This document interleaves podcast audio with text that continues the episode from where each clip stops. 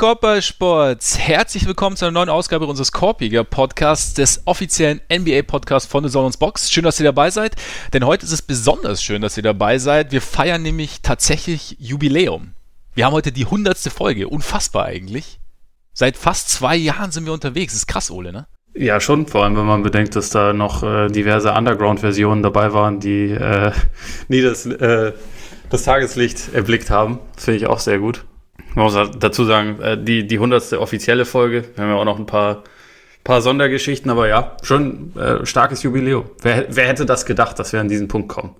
Damals, als wir noch Damals, klein angefangen ja, haben, ne? Mit, mit, den, mit den, guten alten Keller-Podcasts, als wir noch bei jeder Folge getrunken haben. Warum ja. tun wir das eigentlich gerade nicht? Ja, ich meine, wir könnten. Also es ist nicht so, dass, dass wir auf der Straße äh, jemandem über den Weg laufen würden, könnten, bei dem es jetzt irgendwie komisch wäre, wenn wir ihn mit leichter Fahne und leicht einem Sitzen treffen würde. Das stimmt, weil im Moment trifft es eigentlich sowieso auf fast alle Leute zu, denen man, denen man gegenüberläuft. Und andere haben Masken auf. Das heißt, die riechen das dann vielleicht auch nicht, wenn man, wenn man da jetzt besonders Fungus aus dem Mund ausstrahlt. Mundgulli. So ist das. Und man muss ja auch Abstand halten. Und man sollte Abstand halten. Von daher eigentlich, eigentlich spräche nichts dagegen, auch mal morgens um halb elf oder halb zehn in Deutschland, statt Knoppers in Lütten, wie du so schön sagst, rauszuholen. ja, also ich, ich, ich mache mir gleich einen auf. Finde ich gut. Ja, ich auch kurz mal, kurz mal die Hausbar plündern. Aber jetzt eigentlich, haben wir die alten Folgen eigentlich noch? Es wäre gerne mal wieder reinzuhören. Ähm, also irgendwo müssten die wahrscheinlich schon noch rumschimmeln, entweder bei dir oder ja. bei mir auf dem Rechner. Also ich habe ja. wobei, ja, nee, wir hatten angefangen mit einem, den ich jetzt nicht mehr habe, mit einem Rechner. Deswegen äh, ist das wahrscheinlich ja, okay. weg. Ich guck mal, ich habe ich hab noch eine externe Festplatte, vielleicht haben wir noch was. Aber Freunde, jetzt natürlich, ne, die, die Wahrscheinlichkeit, dass wir das hinterher veröffentlichen, ist relativ gering. Weil das wollen wir sowohl euch als auch uns, glaube ich, nicht unbedingt antun, oder? Wobei das eigentlich wahrscheinlich auch ein ganz geiles Patreon-Special wäre. das stimmt, das stimmt. Damals. Korbiger Podcast, die Anfänge. Ja. Wie so die, die, die erste Saison von Fresh Out of High School Players. Ja, also ich meine, das, das, das riesige Potenzial wird man ja wahrscheinlich erkennen können. So ist es, so ist es. Wie, oh, pass auf, jetzt kommt's. Wie bei Kevin Garnett damals. Nicht schlecht. Smooth. Krass, oder? Ja. Das ist krass, weil äh, Kevin Garnett direkt aus der Highschool in die NBA und jetzt sozusagen direkt aus der NBA in die Hall of Fame und deshalb auch heute in der hundertsten Folge des Korbiger Podcasts direkt in die Halle des Ruhmes. Wir werden uns heute die Karriere des Kevin Garnett etwas näher anschauen. Hast, hast du, hast du auf, auf dem Weg irgendwas Spezielles wieder gefunden, was du vergessen hattest? Oder so einen kurzen Aha-Moment gehabt oder irgendwas? Äh, vor allem bei der Frage, was so die What-Ifs in seiner Karriere waren, ist mir aufgefallen, wie viele das eigentlich waren. Also wie, wie viele Stolpersteine ihm allein schon dadurch in den Weg gelegt wurden, dass er halt von den Timberwolves gedraftet wurde. äh, und, ja. und wie viel dort über die Jahre passiert ist, gerade so in der Anfangszeit und was einfach auch hätte ja. besser laufen können. Ähm, ja. Das ist halt was, also so ein paar Sachen hatte ich zwar irgendwie sofort im Kopf, aber ein paar Sachen halt auch überhaupt nicht mehr. Und äh, das ist irgendwie, also das Volumen bei so einer 21 Jahre Karriere ist halt dann auch einfach relativ groß. Aber ja, also es ist halt irgendwie auch nochmal diese, diese Realisierung, dass es halt in der Zeit, die ich so bewusst verfolgt habe, echt nicht viele Leute gibt, die in Sachen Talent oder Skillpaket insgesamt da einfach mithalten konnten. Und dann kam halt noch der Kopf dazu bei ihm, der ähm, sehr eigen tickt, aber halt auch nochmal irgendwie in, in gewissen Situationen dazu geführt hat, dass, noch ein bisschen, dass er noch ein bisschen mehr ausgeholt hat aus sich und teilweise auch, auch tatsächlich aus seinen Teamkollegen. Also von daher ähm, schon spezieller Typ auf jeden Fall gewesen. Genau. Deswegen, also wir werden heute dieses Format, ein paar von euch kennen es sicherlich, hoffentlich. Das ähm, Halle des Ruhmes haben wir vor mittlerweile zwei, drei Wochen zu Sergeant Vincent Lamar Carter zum ersten Mal gemacht. Heute Kevin Garnett. Und dazu natürlich hundertste Folge, ohne Bulls geht nicht. Aber es gibt ja, ich meine, wahrscheinlich so viel los wie in Chicago ist momentan fast nirgendwo in der Liga, weil in Chicago geht's ab. Also man, man sucht derzeit händeringend nach neuen Entscheidern tatsächlich aktiv und möchte die auch demnächst präsentieren. Man weiß noch nicht genau, was aus äh, Gar Pax wird dann am Ende, aber das werden wir später noch genauer besprechen. Und dann natürlich müssen wir uns auch ganz kurz äh, mit der Idee der NBA befassen und von ESPN. Ich glaube, die machen das so ein bisschen im, im Duett, dass es ein Horse-Turnier geben könnte. Und da sind wir natürlich gespannt, erstens, was wir davon halten und zweitens, wer denn da irgendwie gewinnen könnte. Am Ende von den Superstars oder auch nicht unbedingt Superstars. Bevor wir starten, aber natürlich der Hinweis auf unsere Patreon-Seite. Unsere Patreon-Seite, dort könnt ihr uns unterstützen, wenn ihr das wollt. Und äh, viele von euch tun das schon. Vielen Dank dafür. Und natürlich, um das tun zu können, und um auch unsere Extra-Formate kennenlernen zu können, beziehungsweise euch anhören zu können, zum Beispiel, es war einmal auf dem Hartholz oder 15 Minutes or Less, es ist momentan etwas weniger gefragt, weil die aktuellen Geschichten kommen jetzt nicht so wahnsinnig gut voran momentan. Aber das könnt ihr über Patreon schauen und es war immer auf dem Hardholz vor allem momentan auch frei. Also ihr müsst uns nicht mal unterstützen, um das hören zu dürfen. So, und jetzt patreon.com slash Korpiger Podcast und Korpiger mit. Ah, eh. So und sieht das aus. Die, letzte, äh, die letzten beiden Sonderfolgen, die nichts, es war einmal auf dem Hardholz waren, sind übrigens auch momentan for free. Also die eine mit äh, Trey Vogt, die ich gemacht habe, und die andere mit meinem Bruder über die Lakers, kann man sich momentan tatsächlich auch einfach so anhören. Und es lohnt sich vor allem extrem, Freunde. Also schaut da auf jeden Fall vorbei. Also gerade wenn wir, wenn wir Dre schon mal bei uns zu Gast haben ähm, und da noch im Duett mit Ole, besser geht's eigentlich selten.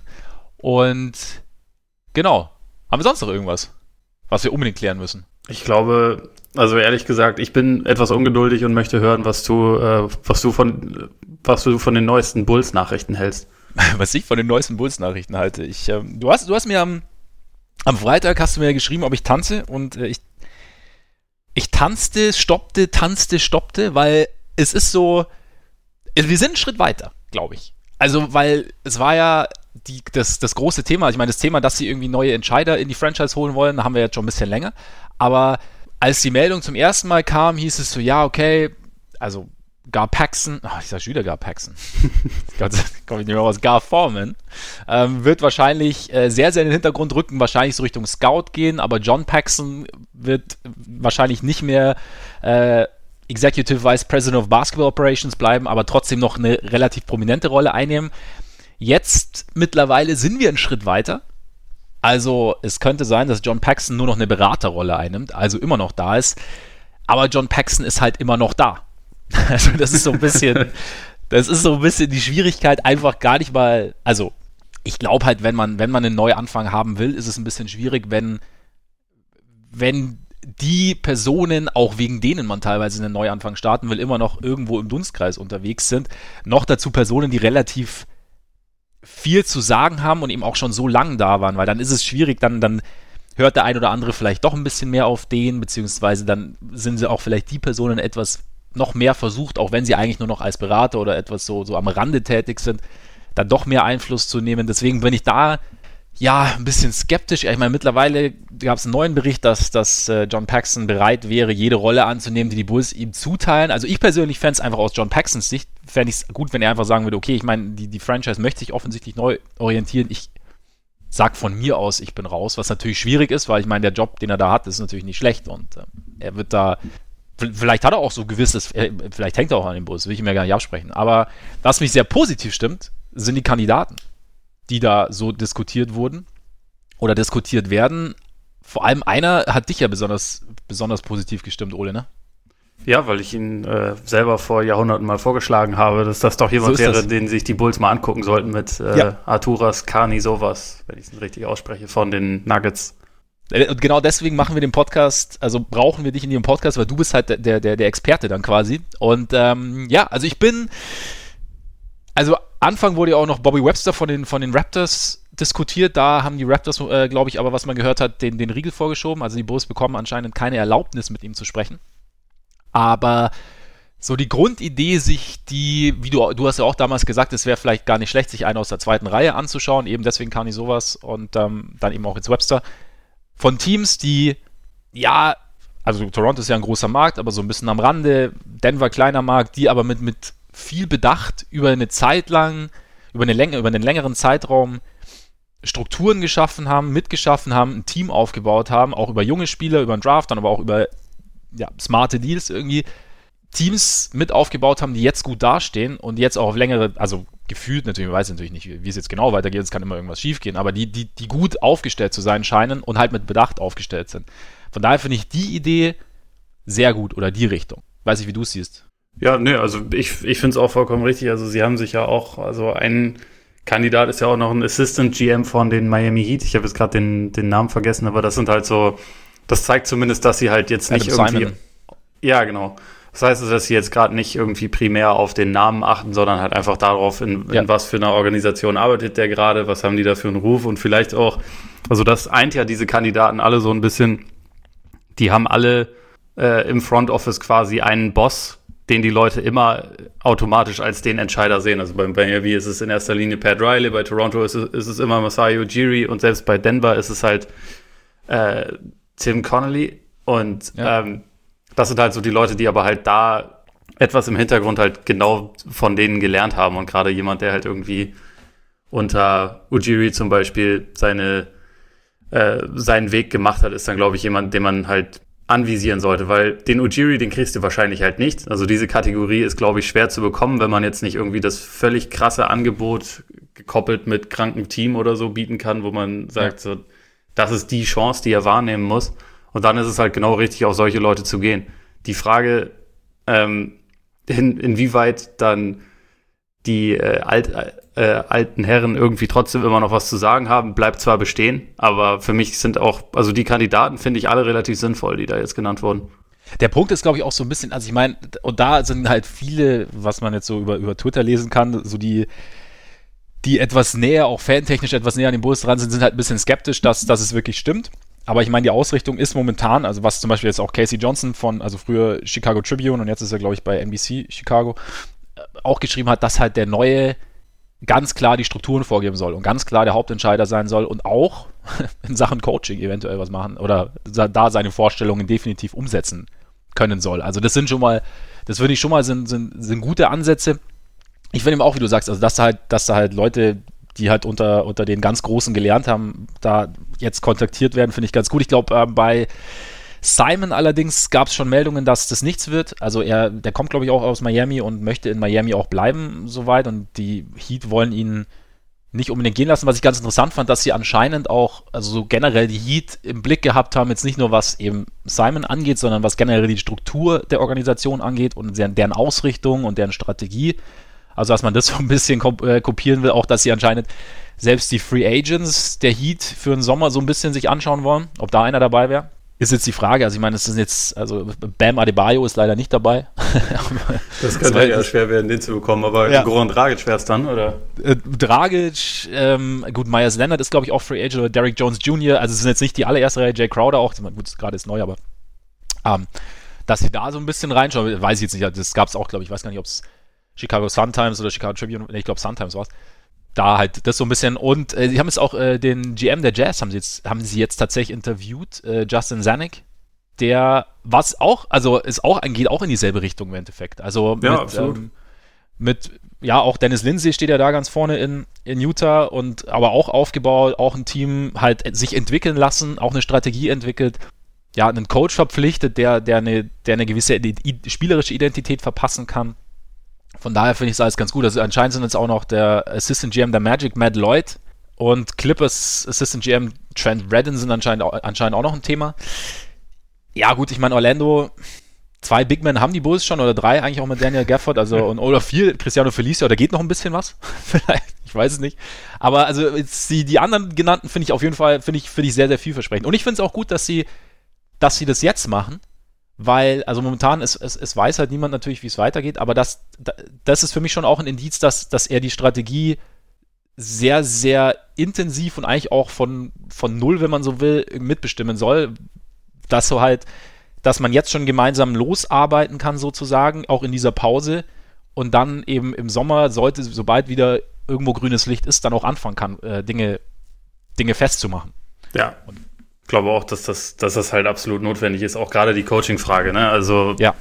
letztendlich ist es ja immer, wenn ein GM nach dem Coach kommt, dann ist es immer, immer so eine Situation, wo man sich, glaube ich, halt erstmal abstimmen muss. Ist das jemand, der auch vom Front Office, also vom neuen Front Office mitgetragen wird oder braucht es da einfach jemand anderen? Und das ist jetzt halt, wenn man das jetzt in den nächsten paar Wochen quasi äh, fix machen könnte, wer da übernimmt, das wäre halt schon mal ein riesiger Schritt, einfach weil man dann ein bisschen, also ein paar mehr Monate Zeit hat, um sich irgendwie zu überlegen, komme ich mit Boylan klar, stehe ich auf Suicides, stehe ich auf äh, Auszeiten, wenn Spiele verloren sind oder vielleicht nicht. Vielleicht äh, finde ich zu wem anders einen besseren Draht. Also ich meine, dass äh, Kenny Atkinson momentan keinen Job hat, weiß man ja zum Beispiel auch. Und also, ja. keine Ahnung, wenn man da schnell mal anrufen möchte, da ist es halt, also ich glaube, es ist immer wesentlich besser, wenn man halt die ähm, Entscheidung im Front Office erst trifft und dann die äh, Trainerposition entscheidet. Und von daher ist das genau richtig, dass sie damit halt früh, äh, also eigentlich sehr spät, aber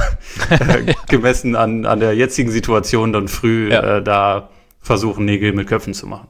Eben, ja, auf jeden Fall. Und, und gerade so mit, mit Blick, jetzt sehen wir mal an, Sie wollen Atkinson kontaktieren, was ich ja ehrlich, offen gesagt, sehr hoffe. dann ist es natürlich, wenn du da jetzt einen, einen, jungen GM hast, der dann auch gleich mit einer Idee kommt, oder wenn du jetzt dann die, die Idee irgendwie jetzt schon zusammenschusterst sozusagen und dann sagst, okay, Kenny, so und so sieht's aus, die und die Spieler haben wir, mit den und den Spielern planen wir, hier sehen wir Probleme, deswegen wollen wir da in die Richtung gehen und so.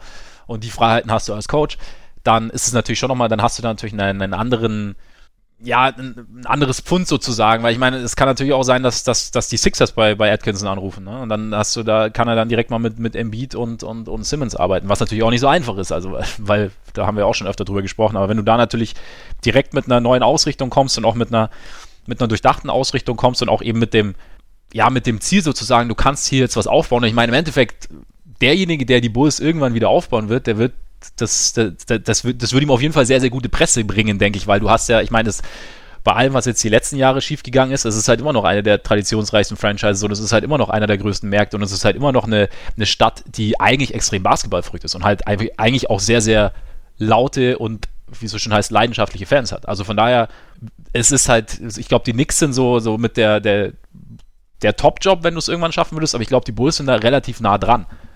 Und ähm, so nah man halt kommen kann natürlich. Aber von daher vielleicht, wenn, wenn du dann da, die, die Aussicht gepaart eben mit, mit einer neuen Strategie, ja, kann, kann schon was anlocken. Könnte ich mir vorstellen. Hoffe ich natürlich auch. ja, ich glaube auch. Also grundsätzlich, wenn, wenn man da dann wirklich auch die, die Macht sozusagen bekommt, dann ist das, glaube ich, also wie du schon beschrieben hast, ein sehr, sehr attraktiver Job. Also allein schon deshalb, weil sie gelten halt so ein bisschen, also sie sind nicht ganz so krass wie die Knicks natürlich, aber ja. sie sind in Sachen Inkompetenz über die letzten ja, zwei Jahrzehnte halt schon. Es gab ein paar kleine Ausreißer. Und ja, ich weiß, Derrick Rose hat sich verletzt. Das würde, das würde John Paxson jetzt wahrscheinlich noch äh, erwähnen, aber insgesamt haben die halt einfach jetzt seit zwei Jahrzehnten ein sehr schlechtes Bild abgegeben. Und von daher, ich glaube, die Person, die das halt da das Ruder rumreißt, wird auf jeden Fall ja einen krassen, ein krasses Ansehen dadurch gewinnen. Denke ich ihm auch. Und ähm, interessant fand ich übrigens, hast du den, den Tweet von, von Vosch gesehen, dass er, also war die, die Meldung, dass sie schon mit Justin Zanuck gesprochen hätten und eben kann ich sowas diese Woche noch interviewen wollen. Und ähm, er hat geschrieben von dem äh, Opening at Executive uh, for the position of the Executive uh, Vice President of Basketball Operations, was ja im Endeffekt heißt, so, also er hat quasi, ich weiß gar nicht, einer von den der, der in dem Bulls Universe auf Twitter unterwegs hat gesagt, okay, äh, Vosch hat einfach mal ähm, Paxson entlassen. weiß nicht, vielleicht weiß er mehr als wir. Nee, aber ich bin gespannt, was passiert. Also ich, wie gesagt, ich finde die, die, die Grundausrichtung finde ich gut. Ich bin echt sehr gespannt, was sich da, was sich da tun wird. Ich denke schon auch, dass, dass ja, dass Paxson und Formen so weit wie möglich entfernt sein sollten. Einfach, wie gesagt, weil sonst ist halt Neuanfang einfach schwer was sie dann genau machen. Also ich meine, Loyalität wird in Chicago schon sehr groß geschrieben. Ich meine, du musst dir mal überlegen, ich meine, die hatten jetzt eigentlich so seit Jordan-Zeiten bis heute waren die großen Entscheider Jerry Cross und ähm, John Paxson. Ja. Das war's. Das ist wirklich nicht gerade, äh, also sie, sie, haben sich schon Zeit gelassen mit der Entscheidung, ja. da jetzt vielleicht mal was zu verändern. Ja. Das ist schon so.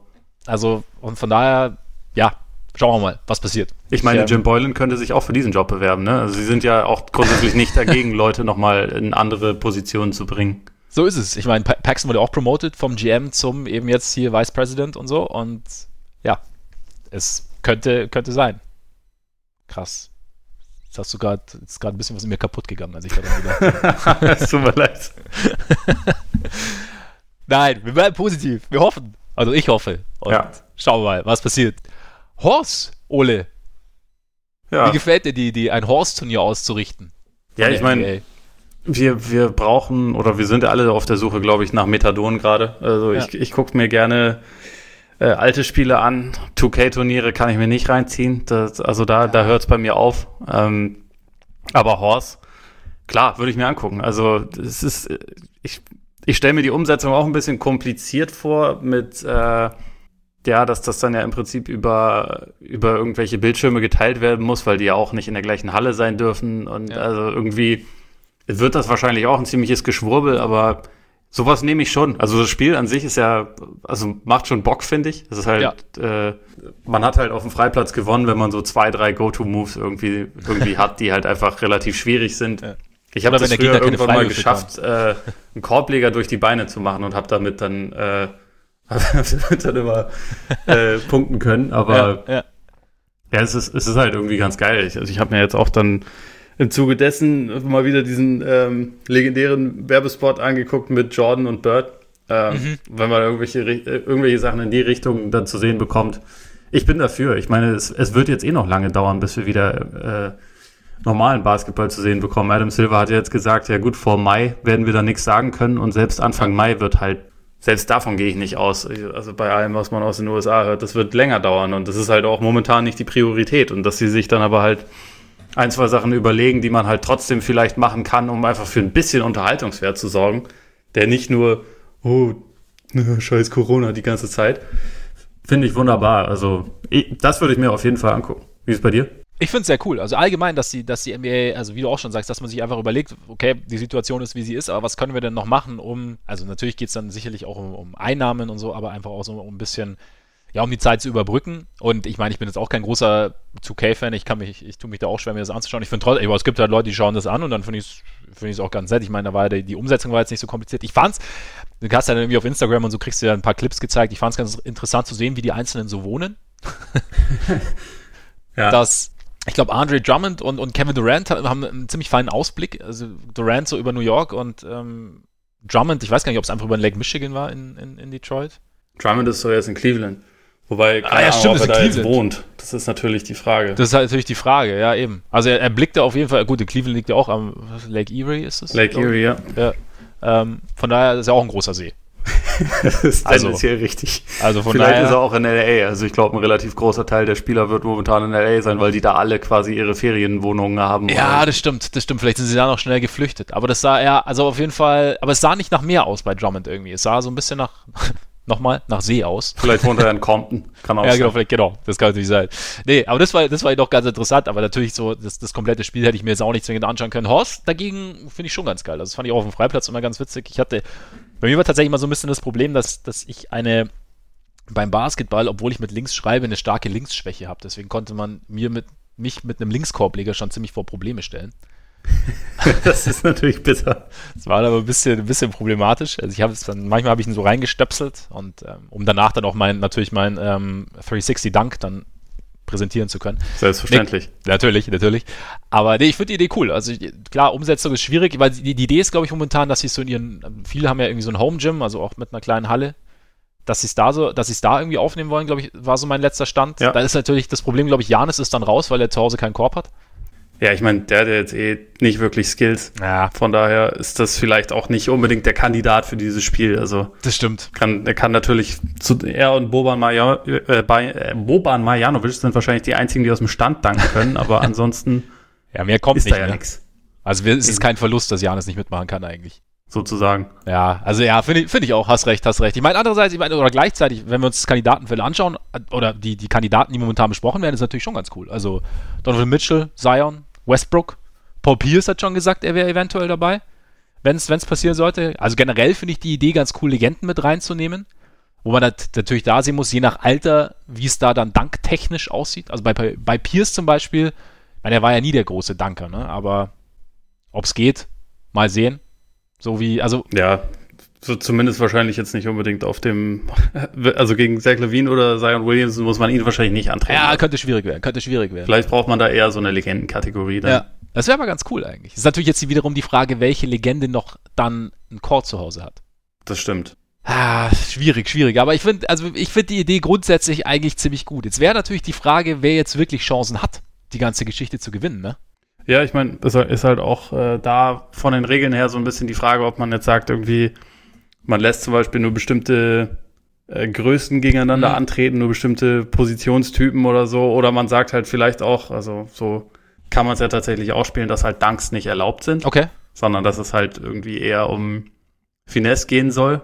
Das ist halt, ist halt dann sehr, sehr äh, unterschiedlich. Also, aber wenn man sich jetzt irgendwie das komplett frei aussuchen müsste und man davon ausgeht, jeder Wurf ist erlaubt, bei wem würdest du dann landen?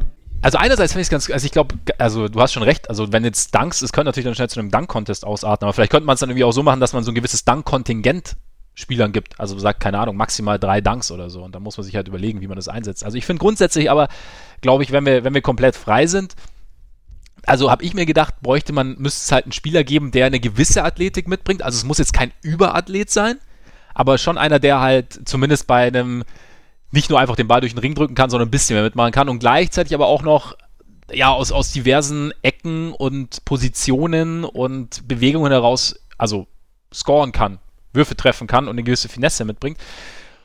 Und ich bin dann tatsächlich, also jetzt mal Homer hin oder her, ich bin dann tatsächlich bei, bei Zach Levine gelandet. Weil, ich meine, über die Athletik müssen wir ja nicht mehr sprechen. Also ich glaube, er könnte jeden Dank mehr oder weniger kontern, beziehungsweise könnte den einen oder anderen raushauen, der schwer zu kontern ist und gleichzeitig trifft er halt theoretisch auch aus jeder Lage. Und von daher fände ich, fänd ich Levine eigentlich fast prädestiniert für so einen Hauswettbewerb. Ja, eigentlich ist das vielleicht sogar das Beste, was ihm passieren könnte, weil muss, muss weder verteidigen noch irgendwelche Entscheidungen ja, treffen ja, oder so. Ja. Das ist halt quasi vorgegeben, was er machen muss. Ist wahrscheinlich ziemlich perfekt für ihn, das stimmt. Von daher, also es wäre wär jetzt mal so, so auf den ersten Blick mein Favorit. Wen, wen hättest du? Ja, ich, ich habe, als ich darüber nachgedacht habe, eher so ein bisschen überlegt, was sind äh, bestimmte Würfe, die jetzt nur einer kann oder die besonders schwer nachzumachen sind. Das ist nicht irgendwie so auf das, das Komplettpaket gegangen, sondern halt eher so, wer hat was, wer hat was quasi Unmögliches. Mhm. Da bin ich äh, auch bei einem von den Buletten tatsächlich gelandet mit Denzel Valentine, ah. der halt diese, diese Floater von überall irgendwie drauf hat, die glaube ich halt sonst so ziemlich niemand ja, ja. in der Form regelmäßig rausholt. Also vielleicht am ehesten noch Brandon Clark von den Grizzlies, aber das ist halt relativ einzigartig und ich glaube, das ist auch ein Wurf, den halt fast niemand trainiert. Ja. Deswegen ist es wahrscheinlich, wäre das sehr schwierig, den irgendwie nachzuahmen. Dann, also über äh, Steph Curry und Trey Young kann man natürlich stolpern. Also ich glaube, mhm. da müsste man dann vielleicht das noch so ein bisschen erweitern, dass halt irgendwie eine bestimmte Dribbelabfolge vorher irgendwie Stimmt. Mit drin sein muss vorm Wurf. Also weil man dann den, den Schwierigkeitsgrad halt natürlich auch relativ krass nach oben schieben ja. kann. Und dann wäre natürlich noch ein spezieller Fall Steven Adams, Aha. der diese Kugelstoßwürfe drauf hat, von überall auf dem Feld. Äh, an diesen einen Dreier übers ganze Feld, den er vor nicht allzu langer ja, Zeit getroffen genau. hat, können sich wahrscheinlich noch einige erinnern. Gegen die Pelicans ähm, damals war es, oder? Das war, war doch irgendwie. Ich glaube, es war gegen die Pelicans, ja. Und äh, er kommt ja aus einer Kugelstoßerfamilie. Genau, also genau, seine, ja, da wird drüber seine, gesprochen. Ne? seine ältere Schwester ist, glaube ich, äh, also mehrfache Olympiateilnehmerin und hat, glaube ich, auch schon mal Gold oder zumindest irgendwie eine Medaille geholt. Okay, ja. äh, und er hat das halt in seiner Jugend auch gemacht und deswegen hat er halt diese doch eher einzigartige äh, Wurfbewegung, die er da halt auspacken kann und die, glaube ich, halt auch relativ schwer mitzugehen ist. Würden dir noch solche, solche einzelnen Würfe einfallen? Wenn ich mir noch überlegt habe, also gerade auch wenn du aus Dribbling gehst, ist, ist zwar jetzt so auf der Schwelle vom Spieler zur Legende ist Jamal Crawford, dachte ich. Wenn du da so ein bisschen die, also sein, sein Crossover, seine, seine Dribblings, die du dann vor, unmittelbar vorm Wurf halt nachmachen musst oder nachahmen solltest, und das ist natürlich nicht einfach. Doncic könnte ich mir auch noch vorstellen. Ja. Sonst mit Wurf, mit Wurf, wer wären da noch? Ja gut, ich meine, Kyrie meine, ist natürlich kann, auch ein Kandidat. 47, ne? Kyrie auf jeden Fall, ja. Man könnte ähm, natürlich einfach die ganze Zeit nur Stepback-Dreier nehmen. könnten James Harden und Luka ja, Doncic genau. gegeneinander ja, spielen. Ja. Die hätten sich verdient. Fände ich gut in der Hinsicht. Wer hat denn noch so? Ich meine, äh, Joachim Noahs Freiwurf. Also. Den habe ich tatsächlich mal nachgemacht. Ja? Das ist gar nicht so schwer. Ah, okay. Also es ist zwar, ähm, man fühlt sich dabei ziemlich falsch, ja? aber, aber es, geht. geht. Okay. Also nach ein paar Mal versuchen trifft man den. Ah, okay. Wahrscheinlich sind sogar besser als Joaquin Noah. das könnte sein, das könnte sein. Ja, sonst fällt mir jetzt gerade ehrlich gesagt keiner ein. Es ist halt, äh, es, es gibt ja nicht mehr viele Spieler, die jetzt so einen klassischen Hakenwurf können, ne? Stimmt. Das wäre vielleicht auch noch was, ja. womit man überlege jetzt gerade, von wem ich den letzten richtig sauberen Hakenwurf gesehen habe. Aber also tatsächlich, JaVale McGee kann das ja ein bisschen. ja.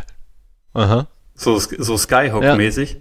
Das wäre schon auch interessant, wie viele Leute das irgendwie mitgehen können. Ja, das wäre ganz geil. Das wäre ganz witzig, mal zu sehen, wenn du so, so, so Fundamentals auspackst und auf einmal dann merkst, okay, irgendwie, keine Ahnung, neun von zehn kriegen das nicht mehr hin. Und ja. dann, ähm, ja, wäre wär ich ganz geil. Aber also ich hätte ich hätt schon Bock auf den Wettbewerb irgendwie. Also den würde ich mir tatsächlich auch so mehr oder weniger, vielleicht jetzt nicht, ich würde jetzt nicht dafür wach bleiben, aber ich würde mir das dann schon noch irgendwie hinterher dann anschauen oder so. Ja, also ich, ich auf jeden Fall auch momentan. Äh, wäre man dankbar für sowas. Auf jeden Fall, auf jeden Fall. Ich würde es ich nehmen, weil es, es, es, sind auch noch, also endlos lange, knapp zwei Wochen bis zur Bulls-Doku. Und ähm, Stimmt. von daher brauchen wir, wir brauchen Futter. Wobei man natürlich sagen muss, ich finde ja, ganz kurz, es gibt ja immer so dieses, dieses ähm, Argument, das ist momentan oder gestern auch irgendwie angebracht, oder habe ich gestern wieder gelesen oder vorgestern, äh, dass die Bundesliga wieder losgehen soll, so Zerstreuung für die Leute. Und natürlich geht man dann, jetzt gehe ich jetzt natürlich auch von mir aus, aber also ich meine, wir haben, also ich glaube, wir hatten selten so viele Entertainment-Möglichkeiten, wie wir es heute haben. Hat natürlich jetzt vielleicht nicht jeder Netflix, weiß ich auch. Also sind natürlich auch in so einer kleinen Bubble, aber so grundsätzlich, ja, Bock hätte ich. Netflix ist aber günstiger als das gewöhnliche bundesliga -Gucken. Das ist auch also, wiederum korrekt, ja, genau, genau. Also dazu anmerken. Und äh, es gibt Tiger King, ne? Also die, die Leute können sich die können sich das rein. Ich habe mich da ehrlich gesagt noch nicht rangewagt. Ich habe ähm, ja. Ich habe ich hab mit Dre letzte Woche auch schon kurz drüber gesprochen, weil der es auch noch nicht sehen okay. konnte. Also ich habe ich es geschafft. Ähm, ich ich verstehe den Hype. Okay. Ich finde gleichzeitig auch, dass es halt also es wäre jetzt, wenn genau die gleiche Sendung auf RTL 2 laufen würde, würde sie nicht so einen Hype entfachen, aber es würde programmatisch, also wäre es jetzt nicht schockierend Aha, oder okay, so. Okay. Kann man nicht sagen, weil ja, es geht schon so in die Richtung von, wenn man das gesehen hat, will man eigentlich duschen. man regt sich so ein bisschen auf die ganze Zeit über die Leute. Äh, gleichzeitig ist es halt irgendwie so wie so ein, ja, es, also es ist so eine Miniserie. Äh, es ist ein sieben Folgen andauernder Autounfall, bei dem du halt irgendwie einfach dabei bleibst. Also okay. Also man, man, man, guckt einfach irgendwie immer weiter. Okay. Also deswegen, momentan ist so eine Zeit, da kann man sich sowas halt schon angucken. das stimmt, zur, zur Zerstreuung. Ja, also. eben. Also für, für die Zerstreuung ist okay, super. Okay, ja, vielleicht, vielleicht war es. Hat, es hat mich sehr zerstreut. Auf unterschiedliche Weisen. Ja, ich, ich, empfehle auch dabei Whisky zu trinken. Okay. Das ist, äh, das macht ertragbar. Macht alles noch ein bisschen, aber, aber vielleicht das Dosenbier wäre wahrscheinlich passend. Wahrscheinlich. Es, es, kommt natürlich auf den Whisky an, den du trinkst. Also wenn es natürlich der 10 Euro Whisky aus dem Supermarkt ist, dann geht's auch wieder. Der gute Ranchwood von Penny. genau. Ja, damit äh, sollen, wir, sollen wir zu Kevin Garnett kommen. Weiß ich, mir ist jetzt der, der, die direkte Überleitung von Whisky zu Kevin Garnett hatte ich jetzt nicht. Ne, wir, wir, wir können von, ich weiß gerade auch nicht, Tiger King kommt vielleicht in die Hall of Fame der, der schmutzigen TV-Serien. ja. Äh, ja. Kevin Garnett kommt jetzt tatsächlich in die Hall of genau. Fame, genau wie Tim Duncan, Kobe Bryant, Rudy Tomjanovic und noch einige andere, deren Namen ich jetzt nicht alle gerade auswendig habe. Patrick Baumann von der FIBA ist auf jeden Fall noch dabei, Chris Sutton und sorry, dann äh, Barbara Stevens. Moment, jetzt fehlt nur noch ein Name. Kriegen wir den noch zusammen? Also ich definitiv nicht. Na toll. ohne, ohne Internet. Dann, ja, du hast jetzt alle gesagt, die ich auch gewusst hätte. Sorry. ja, ja. Toll. Gut, ja. egal, dann wird er ich wär, Bei mir wäre äh, tatsächlich, um, um halt bei der Wahrheit zu bleiben, bei, nach Tom Janovic wäre bei mir Schluss gewesen.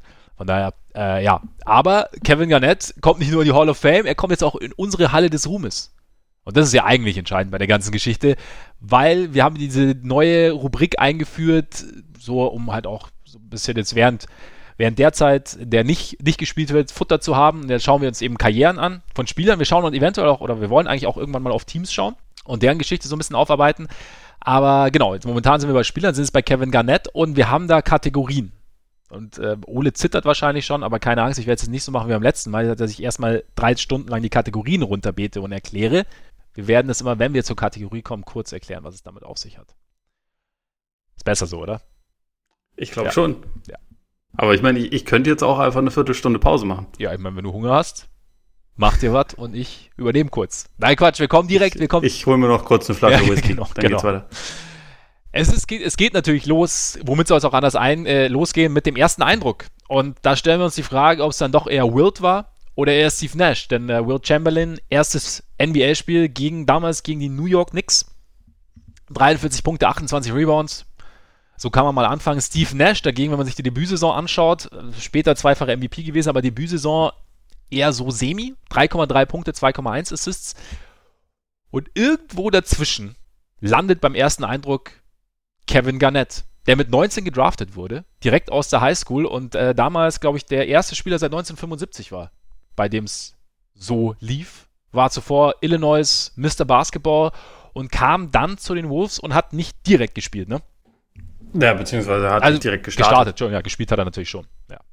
Aber er musste sich halt so diesen, äh, die Minuten erstmal verdienen in einem Team, was jetzt nicht so wahnsinnig geil eigentlich war, aber also die, das war jetzt noch nicht so der Punkt, wo Leute, auch obwohl er an fünf gedraftet wurde, sofort quasi die Schlüssel in die Hand bekommen haben, sondern musste sich das halt verdienen. Also es hat dann, ich glaube, so Mitte der ersten Saison hat er halt den Posten dann irgendwann übernommen, nachdem er vorher, also kann man auch so an dem Game Log von, von der ersten Saison so abgesehen, dass er ähm, von den ersten 40 Spielen hat er, glaube ich, zwei, äh, hat er viermal zweistellig gepunktet.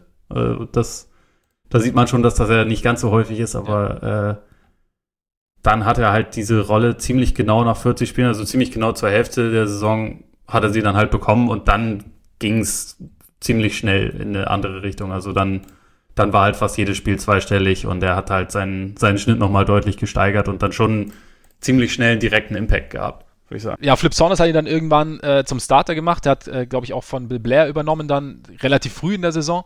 Als Starter hat er dann 14 Punkte, 8,4 Rebounds und 2,3 Blocks aufgelegt im Schnitt. Hat damit dann irgendwie, wie du auch schon sagst, halt seinen, seinen, ja, so einen gewissen Wert, den er haben könnte, schon dargelegt. Und im Endeffekt, also ich meine damals, wie, wie gesagt, also er war der erste Highschool-Spieler seit 75, der neu gedraftet wurde. Und es war halt, und er war dann so ein bisschen, hat dann diesen, den, den Weg geebnet sozusagen. Und da war natürlich, am Anfang war da natürlich ein bisschen, noch ein bisschen mehr Skepsis da, inwieweit halt äh, so, so, so ein Jungspund damals 95 wurde gedraftet, eben wie gesagt 19 Jahre alt, wie weit er direkt helfen kann. Und dann, ähm, aber das heißt, die Erwartungen waren jetzt noch nicht ganz so hoch, aber der, im Endeffekt der erste Eindruck war schon mehr als positiv dann, also hinten raus, wenn man die Saison angeschaut hat, ne? Ja, würde ich auch so sehen. Also, ich meine, ich glaube, es, es wurde damals ja auch nicht irgendwie bestritten, dass der ein krasses Talent hat. Ja. Nur damals hat halt jeder gesagt, oh, der ist ja nicht reif, Genau. der muss halt mindestens irgendwie ein, zwei Jahre ans College gehen. Und also er ist ja trotzdem von ihnen an fünf gedraftet worden, also was ja sehr hoch ist. Aber wahrscheinlich ist es so, dass wenn er ein oder, oder sogar zwei Jahre am College gewesen wäre, dass das halt ein klarer Nummer eins Pick gewesen Ja. wäre, einfach weil die Leute dann sich ein bisschen sicherer mit ihm gefühlt hätten. So war das ja, es gibt ja diese legendäre Story von dem, von diesem einen Workout, was er gegeben hat für diverse, diverse Beobachter, wo halt auch Kevin McHale damals halt von den Timberwolves dabei war und wo KG halt die ganze Zeit so Guard Drills dann gelaufen hat und dabei halt auch einen sehr guten Eindruck hinterlassen hat, die überzeugt hat. Dann sind sie alle raus aus der Halle. Er hat die Halle abgeschlossen, sich da auf den Boden gelegt und geschlafen, weil er einfach nichts mehr hatte. Also weil, weil er sich einfach komplett ausgepowert hat. So, also er brauchte halt unbedingt dieses eine Team, was er, was er irgendwie von sich überzeugen Ja. konnte. Das waren die Timberwolves, die ihn halt dann hochgedraftet haben. Also wer weiß, ob er sonst irgendwie tief gefallen wäre oder so. Aber war halt so dann absolut nicht der Fall. Und ich glaube, sie haben sich halt schon sofort erhofft, dass das ein Franchise-Player wird, aber ähm, dass Mit es so auf dem Radar war, was für ein krankes Talent war. Ich glaube, Ja. das, das äh, hat sich dann halt erst so im Lauf dieser, dieser ersten Saison, glaube ich, durchgesetzt. Ja, ist ja auch ein bisschen so Indiz, dass er halt dann irgendwann zum Starter geworden ist und da dann wirklich seine, seine Zahlen dann irgendwie auch, auch ähm, ziemlich nach oben geschraubt hat. Was, was war so dein erster Eindruck, also oder deine ersten Erinnerungen, die du jetzt so an, an Garnett hast? Hast du überhaupt welche?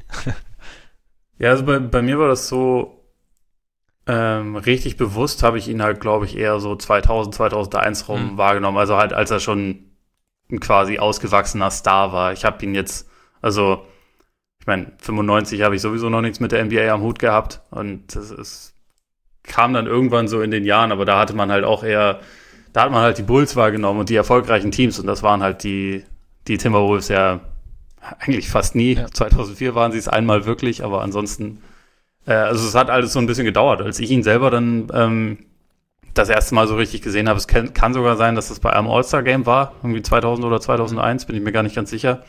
Aber dann, dann war das halt schon, man bekam halt einfach den Eindruck, okay, das ist halt, der ist groß, aber der kann alles und ist damit irgendwie kein normaler Großer. Also ich finde, das, das war halt irgendwie immer, wenn man den hat spielen sehen, stach das halt irgendwie sofort heraus, dass der sich nicht bewegt hat wie jetzt ein Center oder, oder, oder ein Power Ja. Forward, was er ja offiziell war, obwohl er überwiegend Center gespielt hat in seiner Karriere. Aber das darf man ja bei ihm genauso wenig sagen wie bei Tim Duncan. ähm, also das, das, das war halt krass auffällig, also wie, wie schnell und geschmeidig er sich halt auch bewegt hat und, und gleichzeitig, was das irgendwie für eine, für eine Intensität, äh, also die äh, Intensität war bei ihm halt auch irgendwie immer spur, äh, spürbar, also so ein bisschen Pat, äh, Pat Beverly für ganz, ganz, ganz Reiche, so für, für Superreiche, also halt immer mit diesem krass emotionalen und so. Und dann wurde das halt auch sehr, sehr schnell zu einem meiner Lieblingsspieler, als ich ihn dann mal so richtig auf dem Schirm hatte. Wie war das bei dir? Äh, ja, also ich muss auch, ich habe auch überlegt, wie es, also ich glaube, ich habe ihn auch nicht direkt von der Rookie-Saison so extrem wahrgenommen. Also war ja auch, war ja auch noch sehr, sehr früh, aber auch so dieses, dieses Laute und auch dieses, ja, dieses besondere, geschmeidige, dann eben auch Spitzname The Big Ticket und so. Also es war schon, es war schon irgendwie was komplett Neues, halt eben auch so, okay, krass, da kommt einer aus der Highschool. Und äh, ein Spitze von mir, war, geil, ich habe hab irgendwie meine Trikotgeschichte letzte Woche auch schon. Ein Spitze von mir war auch äh, großer Garnett-Fan, der hat auch dieses äh, Timberwolves-Trikot mit den, weißt du, mit den äh, Tannenbäumen auf dem, auf dem Kragen. Absolut legendär. Überragendes Trikot, hat er auch von Garnett. Äh, bei mir war es so ein bisschen so, also ich, ich, ich mochte ihn auch, ich fand ihn auch irgendwie cool, aber er war mir ein bisschen zu groß für die ganz große Liebe. Also ich habe das ja schon mehrmals gesagt, bei mir waren es immer eher so die, die, die um die zwei Meter Kollegen, die eine, die eine gewisse Geschmeidigkeit hatten im Spiel. Und Garnett, das war natürlich das Krasse bei Garnett, dass er eben, glaube ich, es gibt ja so die, die Diskussion, ob er jetzt 6'11 oder doch 7 Feet ist wie groß er wirklich war, aber dass er halt eben für diese Größe schon halt sehr, sehr viel Geschmeidigkeit mitgebracht hat und damit halt irgendwie schon ein spezieller, spezieller Spielercharakter war, also sowohl was das rein sportliche angeht, aber natürlich auch noch das, äh, sein, sein, das Persönliche, was man so mitbekommen hat. Und dann, ich mochte ihn schon auch immer. Also ich, war, ich war irgendwie, fand irgendwann war, war ein cooler Typ, auch irgendwie Minnesota, weil Minnesota war ja irgendwie auch nochmal was Spezielles und, und so wie die, also war es ja nicht so, nicht so im Zentrum des, der, der Aufmerksamkeit war normalerweise. Und die Teams waren ja jetzt mal, abgesehen von dem Erfolg, der jetzt natürlich nie so richtig da war, abgesehen von dieser einen Saison. Es waren aber trotzdem ja immer eigentlich relativ, äh, irgendwie ganz interessante, ganz coole Teams. Also kommen wir gleich noch, das, das Team mit, mit Marbury und sowas.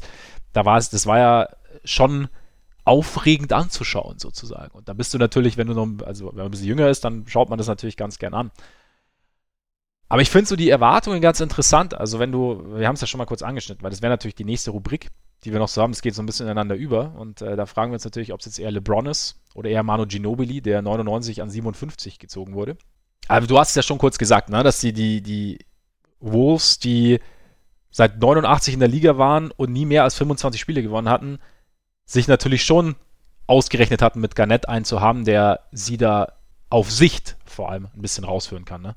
Ja, ja, klar. Also der, ich meine, er ist ja auch schon in seiner zweiten Saison dann All-Star ja, geworden genau. und hat halt sehr schnell diese, diese noch viel größeren Erwartungen geweckt. Also ich glaube, also sie, sie, haben ihn halt geholt und gehofft, dass aus ihm ein Franchise-Player werden könnte und nach einem Jahr oder so wussten sie eigentlich auch, dass das ja. so ist. Und ich meine, er hat ja nach, nach drei Jahren dann auch schon den, höchsten Vertrag der damaligen US-Sportgeschichte unterschrieben. Also es war schon relativ schnell dann, glaube ich, an einem Punkt, wo man auch davon, also wo sie auch davon ausgegangen sind, okay, das ist jetzt unser Superstar für die nächsten zehn Jahre mal mindestens. Ja, im Endeffekt musste man ja auch einfach nur ein bisschen sehen, wahrscheinlich, also dieses Talent und dieses Potenzial haben sicherlich viele irgendwie entdeckt, aber man musste wahrscheinlich einfach mal so ein bisschen sehen, wie lässt sich das dann auf die NBA übersetzen und wie schnell lässt sich das auf die NBA übersetzen. Und nachdem man dann in der ersten Saison gesehen hat, dass es eigentlich relativ zügig funktioniert, ja, dann war es relativ schnell. Ich fand es auch geil. Tom Gugliotta übrigens, da ich auch wieder, über den bin ich auch mal wieder gestolpert. Den fand ich damals irgendwie auch geil. Keine Ahnung warum, aber. Der wollte dann, der wollte dann weg, weil er nicht mit den Jungen zusammenspielen ja. wollte. Ist dann nach Phoenix, ne? Ja. Ja, genau. Und ähm, ja, der, der, der Vertrag von Garnett, das war natürlich so eine Sache. Also waren sechs Jahre, 126 Millionen. Da genau. haben sich natürlich, da gab es natürlich dann schon Diskussionen, ob sie sich damit nicht einfach zu viel Spielraum genommen haben für weitere Verpflichtungen. Ja, also es hat ja auch, also das, das Wissen weiß man vielleicht äh, aus heutiger Sicht nicht mehr unbedingt, aber es war einer der Hauptgründe dafür, warum es halt 98 Lockout gegeben hat. Also ja. äh, dass halt die Teams damals dachten, so die die Verträge geräten, äh, geraten außer Kontrolle und äh, danach wurden halt erst so diverse Dinge eingeführt, um das so ein bisschen zu limitieren. Unter anderem wurden halt so Rookie-Verträge vernünftig gestaffelt, was halt, glaube ich, schon einen relativ großen großen Unterschied gemacht hat. Also, dass er halt schon äh, nach der dritten Saison dann so viel verdient hat, das hat, hat sie ja extrem behindert, dann ja. über die nächsten, über die nächsten Jahre. Und das hat zum Beispiel auch da, dazu geführt, dass Marbury nicht geblieben ist, weil das, das ist halt auch noch so ein What-If-Ding dann später, aber äh, weil Marbury halt die Nummer eins sein wollte und mehr verdienen wollte und das halt einfach finanziell dann schon gar nicht mehr ging. Also ja. dieser Vertrag war natürlich erstmal geil, weil ziemlich viel Geld, ist natürlich cool. Also freut, ja. äh, freut man sich natürlich drüber, aber es hat der jungen Karriere von KG überhaupt nicht gut getan. Nee, aber, aber dabei ging sie halt eigentlich relativ es, es schien so, als, als sei da wirklich was in der Entwicklung. Also, du hast ja gesagt, zweite Saison All-Star, vor allem aber auch zweite Saison äh, direkt Playoffs. Also erste Playoff-Teilnahme der, der, der Wolves. Eben mit Marbury hattest du ja potenziell irgendwie ein junges Duo, das auch Aufmerksamkeit auf sich zieht, Spektakel, keine Ahnung, und dann eben, ja, war es irgendwie problematisch, aber ich meine, es ist ja trotzdem weitergegangen. Also es gab halt diesen Lockout und dann gab es natürlich diese Lockout verkürzte Saison und dann waren sie aber auch nach der oder in der sind sie in die Playoffs gekommen haben da auch die ersten Spiele gewonnen, die ersten Playoff-Siege eingefahren. Also da beim ersten Mal sind sie gleich mit 0-3 raus. Da gingen die Sonics mit 2-3 verloren. Also äh, Sean Kemp war schon nicht mehr da, aber Gary Payton war noch bei den Sonics damals. Und dann eben ist Marbury weg, ne? Und dann gab es noch die Joe Smith-Saga, die war, kam ja auch noch dazu. Ja, da, da, wir haben ja später noch What Ifs dazu. Ja. Äh, da, da hätte ich das Thema auch noch mit aufgebracht. Aber also was man, was man schon mal kurz sagen kann, also sie haben Joe Smith einen illegalen Vertrag gegeben, der äh, wofür sie von der NBA die Strafe bekommen haben. Erst sollten ihnen fünf Erstrunden-Picks genommen werden. Ähm, ja. Dann haben sie Einspruch eingelegt und dann waren es nur drei, aber drei Erstrunden-Picks. Also wenn man das mal heute, also so, solche Strafen gibt's halt sehr selten, aus Gründen, weil das halt echt ziemlich happig ist. Aber ähm, ja, das, das hat sie natürlich dann auch erstmal nochmal richtig krass limitiert. Gerade so in den Jahren, wo er dann halt gerade in seine Prime kam, hatten sie dann ich glaube 2001, 2002 und 2004 war das oder so, ne, wo sie dann halt einfach diese ganzen Erstrunden-Picks nicht hatten. Ja, das hat es natürlich erschwert. Deutlich. Sollen wir dann direkt zu den What If kommen vielleicht, wenn wir jetzt eh schon so mehr oder weniger mittendrin sind? Ja, können wir machen, können wir machen. Dann mach doch gleich mal weiter bei dem, oder? Wenn du ja, also ich meine, hier, das, das habe ich so ein bisschen zusammengefasst unter was wäre, wenn er nicht bei den, bei der vielleicht oder wahrscheinlich inkompetentesten NBA-Franchise gelandet wäre. Also da hast du halt so ein Ding, du hast, es gab mal die Möglichkeit, dass, oder beziehungsweise, es war ja so, sie haben 96 Ray Allen gedraftet und den halt für Stefan Marbury dann abgegeben und ja. also über zwei Jahre sah das so aus, als wäre das ganz cool, weil halt Stefan Marbury ja eigentlich auch ein ultra talentierter Spieler war, der auch theoretisch und für eine kurze Zeit auch in der Praxis super mit KG zusammengepasst hat, aber es war halt dann leider auch jemand, der halt vom, vom Charakter her da überhaupt nicht hinpasste. Und wenn man überlegt, dass vielleicht Ray Allen und KG so die ersten fünf, fünf bis acht Jahre oder so ihrer Karriere zusammen verbracht hätten, was wäre dann gewesen? Was wäre, wenn, wenn sie ihm, also wenn sie ihm halt nicht diesen Vertrag gegeben hätten, mit dem sie sich dann selber gehandicapt haben? Das, ja. ich, da, da hast du, finde ich, bei ihm schon echt relativ krass viele Situationen, wo man denken kann, da hat er ein bisschen Pech gehabt. Teilweise hat er auch ein bisschen äh, war es sicherlich auch seine eigene Schuld, also weil diesen Vertrag, es gab ja erst irgendwie, glaube ich, ein Angebot von sechs Jahren und 100 Millionen, was jetzt auch nicht unbedingt schlecht gewesen wäre, aber das hat er halt abgelehnt. Ja. Und ja, ich finde, er ist halt so einer, bei dem man echt dann schon denken kann, wie viel hätte anders laufen können, wenn er einfach bei einem anderen Team gelandet wäre. Auf jeden Fall. Also ich meine, klar, das ist natürlich so, so der große Überschritt. Ich finde aber, man kann tatsächlich auch noch so ein bisschen so ins Detail gehen, weil es hätte ja selbst bei den Timberwolves funktionieren können. Also ich meine, 2003, 2004 hat er, hat er dann tatsächlich mal einen richtig guten Supporting Cast gehabt. Äh, Sam Cassell als Point Guard, Latrell Sprewell, Irvin Johnson auf Center, ähm, hat mit Troy Hudson einen soliden Backup Point Guard. Er war MVP. Ja. Sie waren in den Conference Finals. Und dann hattest du halt das Problem, dass sich dann, ich glaube sogar vor Spiel 6, sowohl Sam Cassell als auch äh, Troy Hudson verletzt, äh, Hudson verletzt waren und sie de facto keinen richtigen Point Guard mehr hatten. Also haben sich dann so ein bisschen äh, der dritte Point Guard, äh, Derek Martin und äh, der Mayor, Fred Heuberg, haben sich das dann so ein bisschen geteilt. Und das hat es dann so ein bisschen ich glaube sogar äh, Garnett hat dann teilweise so ein bisschen den, den, den, Point Forward gegeben und das hat sie dann so ein bisschen die Chance gekostet, die Lakers zu schlagen, die ja damals, also es war zwar dieses Lakers Superteam in Anführungszeichen, bei dem dann auch noch Karl Malone und, und Gary Payton dabei waren, das dann aber später in den Finals gegen die gegen die Pistons verloren hat. Und im Endeffekt kann man sich natürlich schon überlegen, jetzt nehmen wir mal an, die, es hätte die Verletzungen nicht gegeben. Schlagen sie dann die Lakers? Schlagen sie vielleicht sogar, ich meine, die Pistons haben extrem gut äh, funktioniert in den, in den Finals und extrem gut gespielt in den Finals und das heißt jetzt, es ist jetzt nicht so dieses, ja gut, die Lakers haben sich zusammengekriegt und deswegen haben die Pistons gewonnen. Also das ist jetzt nicht der Punkt. Aber am Ende kommen die Timberwolves dann in die Finals und holt er dann vielleicht sogar einen Titel nach, nach Minnesota. Also unmöglich wäre es jetzt nicht gewesen. Damit wäre halt, hätte trotz aller Problematik und trotz aller Höhen und Tiefen, trotz auch aller eigener Fehler oder trotz des Vertrags dann doch den, den, den ganz großen Preis geholt. Und das wäre vielleicht, also nicht, ich meine, seine Legacy, kommen wir später auch noch dazu, ist natürlich so schon ziemlich solide aufgebaut Aber das hätte natürlich der ganzen Geschichte noch. Vielleicht wäre er nie in Boston gelandet. Vielleicht hätten die Celtics dann, vielleicht hätte es diesen, diesen neuen Titel an der Celtics gar nicht gegeben. Also wo, wo wären die Celtics dann heute? Wird es die noch geben? Ja, Wird es die überhaupt noch geben?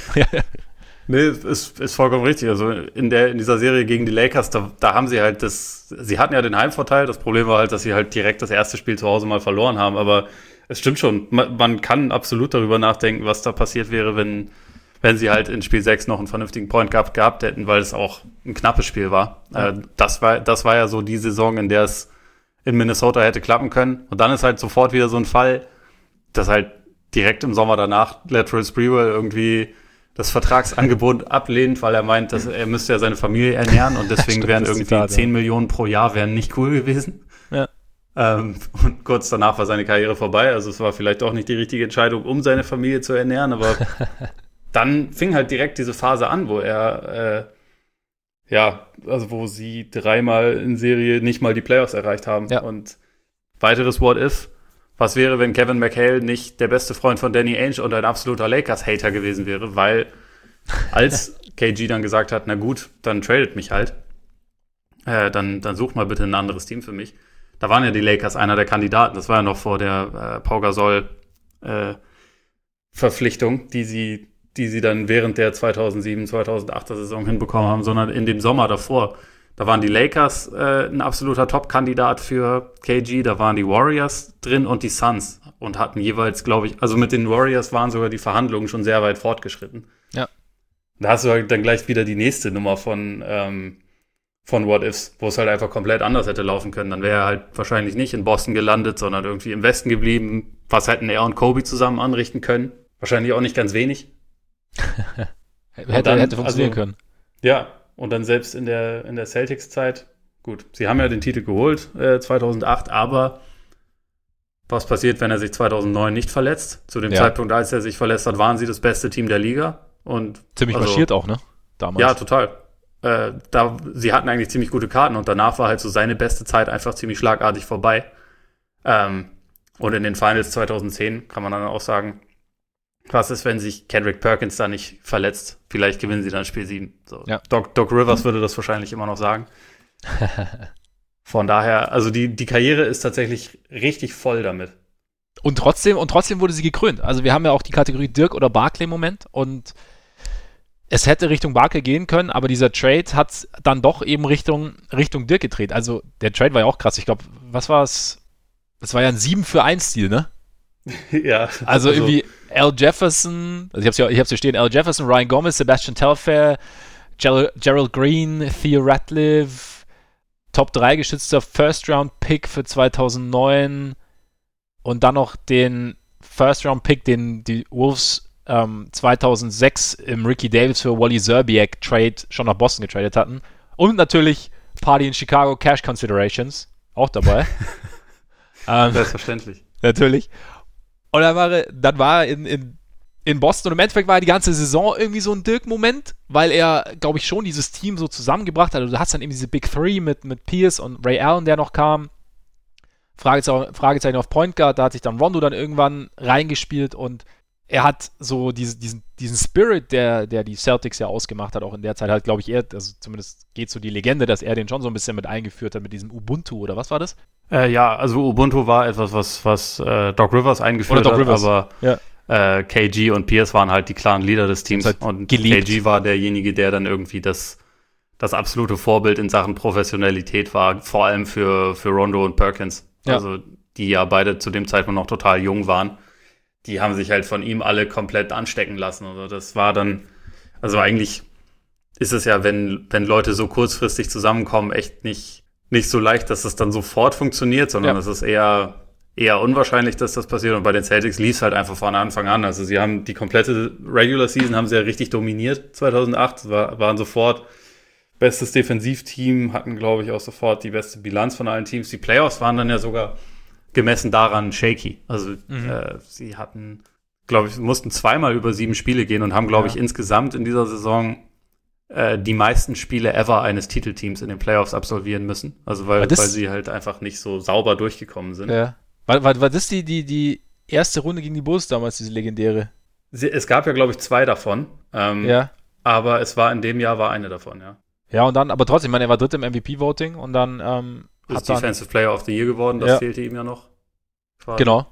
Und dann Spiel 6 der Finals, also dann Finals sind die Lakers natürlich, klar. Ja. Und da dann in Spiel 6 ist ja relativ deutlich gewonnen haben, 26 und 14. Und dann war eben dieser Moment, wo er danach äh, dasteht, äh, beim Interview, ich weiß gar nicht mehr, wer ihn von ESPN interviewt hat, aber dieses Anything is possible. Da denke ich heute noch dran. Ähm, Habe ich auch meiner Freundin beigebracht, die sagt das auch ganz oft mittlerweile, wenn wir sagen, weiß ich nicht, sollen wir heute Brot backen? Anything is possible. Also ja, so ähnlich. Ja. Also sie, wenn, sie, wenn, sie wenn die Tacos mal wieder gut geworden sind. Was, Benny? Wenn die Tacos mal wieder gut geworden genau. sind. Vor allem dann. Max. Vor allem dann. Aber das war dann so, da war er dann ganz oben. Ja, und dann hat er doch hingehauen. Absolut. Also ich, ich hatte mir bei der Kategorie tatsächlich aufgeschrieben, er hatte Dirk und Barclay. Ja, irgendwie schon, ne? Die, die Saison 2004, über die wir ja gerade auch schon gesprochen ja. haben, das war halt eine Barclay-Saison. Also genau. die war ja im Prinzip genau dieses, dieses perfekte Beispiel dafür, was Barclay mit den Suns hatte in seiner ersten Saison dort, wo er MVP geworden ist. Das hatte KG im Prinzip 2004, äh, der zwar nicht die Finals erreicht hat, aber ich glaube, wenn man mit den Timberwolves in die Conference Finals kommt, dann ist das schon so gut wie in die Finals kommen mit einer, ja. mit einer richtigen Franchise. und von daher so, das war ja schon, das war ja einfach sehr nah dran und dann hat man, hat man den Dirk-Moment aber einfach auch noch gehabt.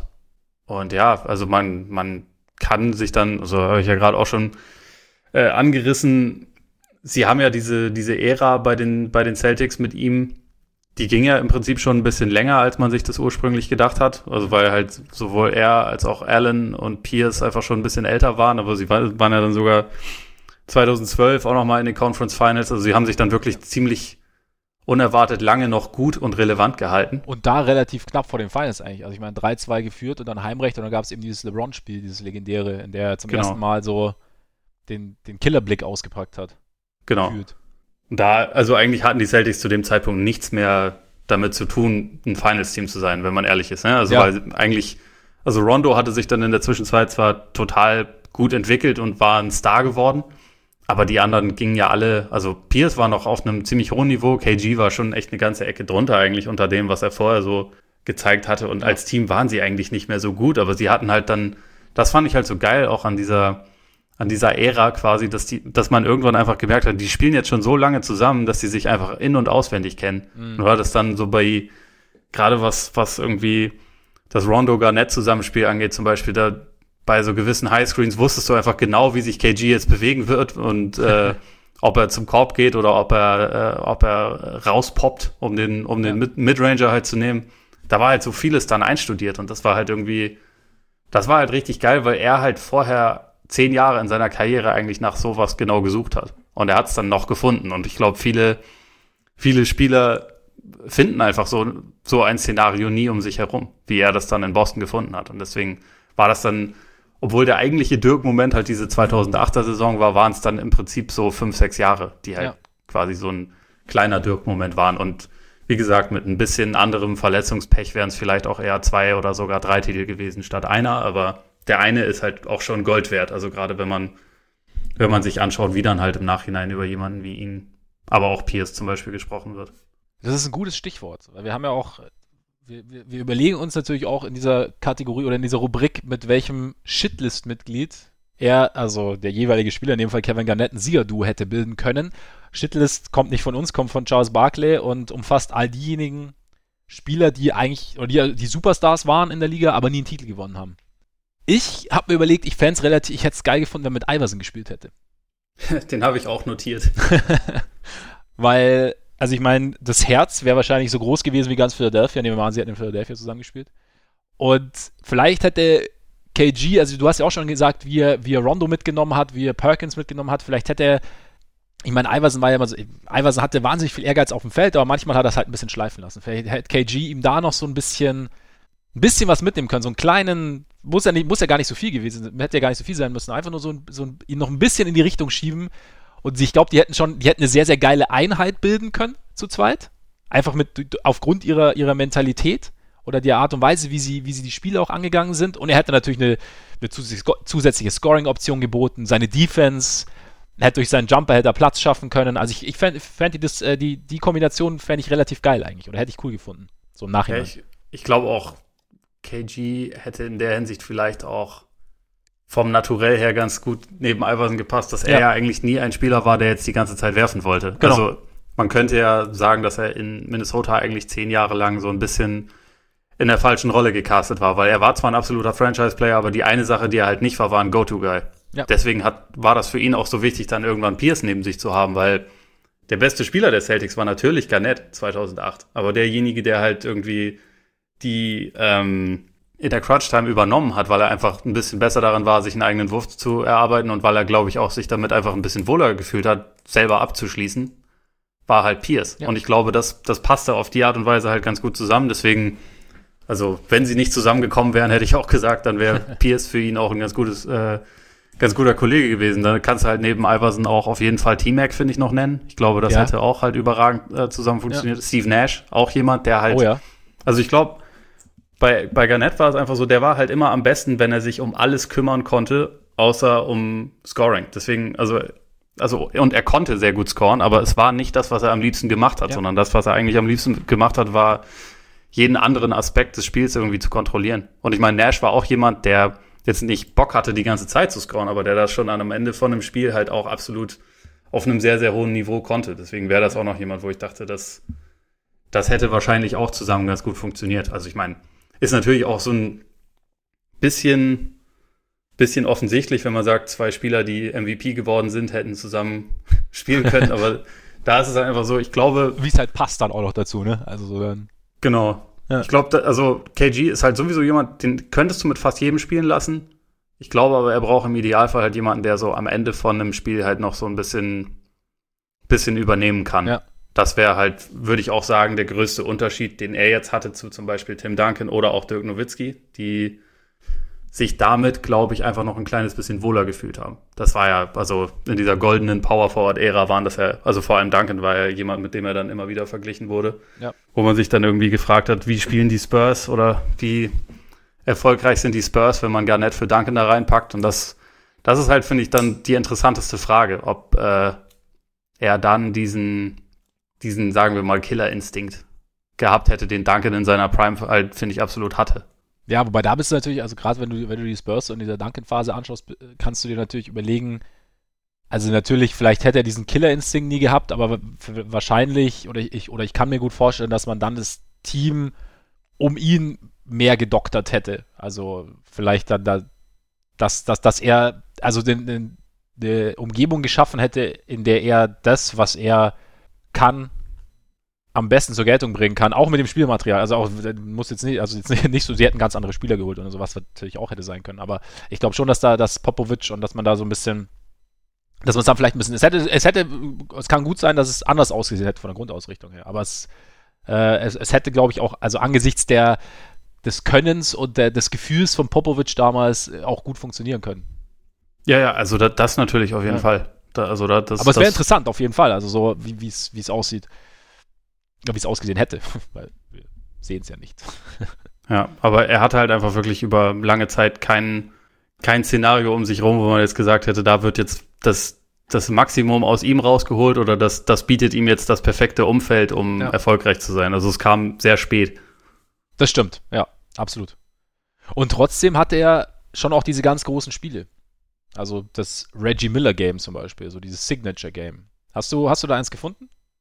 Äh, damit habe ich mich ehrlich, ehrlich, gesagt ein bisschen schwer getan, weil ich halt fand, dass, also, dass die besten KG-Spiele eigentlich immer die waren, in denen das Team halt an sich gut funktioniert hat, wo er jetzt nicht unbedingt alles alleine machen musste. Also er hatte solche Spiele, aber für mich waren das irgendwie nicht die, die besten. Also das waren für mich eher, eher dann so einzelne Momente, also wie was ich schon gesagt habe, so diese einstudierten Plays halt mit Rondo oder so. Ja äh, die, die ich dann so als Signature bezeichnen würde, aber äh, also wenn man sich eins raussuchen will, dann auch eins, was du eben schon genannt hast, also Game 6 der Finals 2008 hätte ich halt genannt, weil irgendwie sie hatten ja das, das äh, also es hatte, glaube ich, 2-2 in der Serie gestanden und seine Playoffs waren jetzt bis dahin auch nicht irgendwie komplett überragend gewesen. Und vor dem Spiel war das dann irgendwie, dass es da halt auch wieder relativ viele Diskussionen gab, so sind die denn jetzt wirklich bereit, machen die das? Und dann weil irgendwie schon bevor es losging, gab's halt so, hat er nochmal besonders aggressiv die Korbanlage geheadbuttet. Was er gern gemacht hat. Hat er, ja, ja, es gehörte irgendwie dazu, aber manchmal hat er es einfach noch ein bisschen intensiver als sonst gemacht. Ja. Das ist ja auch, also eigentlich ein, ein komplett Wahnsinniger und hat irgendwie die ganze Zeit so mit sich geredet, hat sich so mega äh, aufgehypt und man hatte so den Eindruck, okay, ähm, er wird heute zumindest irgendwie alles draußen lassen und dann dann lief das halt so. Ich meine, das Spiel wurde ja dann zu einem, ich glaube, Blowout von plus 39. Also es war jetzt, äh, ja. war natürlich ein, äh, eine total deutliche Nummer, aber das war, lag halt auch einfach daran, dass er irgendwie von Anfang an so diesen Ton angegeben hat. Es gab so dieses eine Three-Point-Play, wo er irgendwie dann auf dem Boden landet und da dann liegt und erstmal beide Arme ausstreckt und anfängt zu jubeln und so und so. Mhm. Das sind so Sachen, die einem das schon im, im Kopf bleiben, auf jeden Fall. Nee, definitiv. Also es war ja auch so dieses, damit war der, der Weg fürs Erste zumindest zu Ende. Es ging ja natürlich danach noch weiter, aber damit hat er, hat er seinen, seinen ganz großen Erfolg gefeiert. Ich habe tatsächlich, ich meine, das also ich habe auch noch ein Spiel rausgesucht, aber muss ich jetzt gestehen, nicht, weil ich das damals angeschaut habe und so fasziniert war. Ich habe so ein bisschen,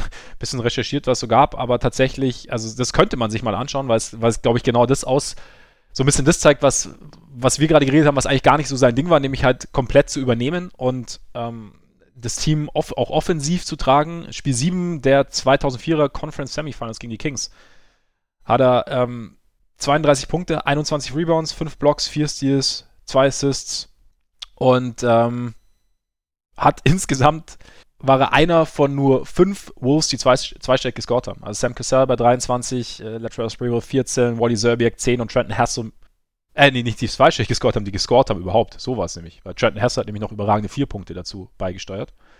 Und, ja, ähm, und gleichzeitig haben sie äh, die, oder hat er auch mit die, also Chris Webber und, und Vladi Divac, also die Big Men ähm, der, der, der Kings ganz gut kontrolliert. Und genau, das war so ein bisschen so sein Game 7, alles steht auf der Kippe, du hast, also als MVP gehst du rein in die, in die, ins Spiel, du hast, du hast diese überragende Saison gespielt und jetzt steht es halt so ein bisschen auf der Kippe und da war genau das, also er hat halt, er musste übernehmen und er hat übernommen. Also deswegen, das, das kann man, glaube ich, da auch noch ganz gut rein. Wäre vielleicht auch mal was für, für das Wahlen mal, dass man sich das mal anschaut. Also gerade so, auch nochmal, ich meine, die Kings kann man sich ja gerne anschauen und diese, wenn man sich die alten Timberwolves um, um Garnett nochmal anschauen will, dann wahrscheinlich in der Phase. Klingt gut. Können wir gerne tun. Können wir mal gucken. Ob, ob wir es finden natürlich, aber ich glaube, das gibt's, müssen, müssen wir gucken. Ja, einige, einige Sachen mit Kings Beteiligung wurden über die Jahre entfernt, weil weil die, weil kontrovers. Die, weil David Stern da natürlich äh, irgendwelche Machenschaften immer hatte, weshalb sie dann immer die Serien nicht gewonnen haben. So ja. sagt man sich das auf jeden Fall in Sacramento. So sagt man sich das, genau. Ist aber ein ganz guter Punkt zu, zu der nächsten Frage. Also ja. wir, wir wirbeln das jetzt mal ein bisschen durcheinander, ja. würde ich sagen, weil ähm, wenn wir noch die Kategorie, welches kurz vor dem Gipfel gescheiterte Team hätte äh, mit ihm gewonnen, da wäre tatsächlich eine Überlegung, die ich hatte, abgesehen von den 2009er Celtics, die es, glaube ich, gewonnen hätten. ähm, die Kings 2002. Ja. Wenn du da halt ihn äh, reinpackst statt Weber. Hatte ich auch.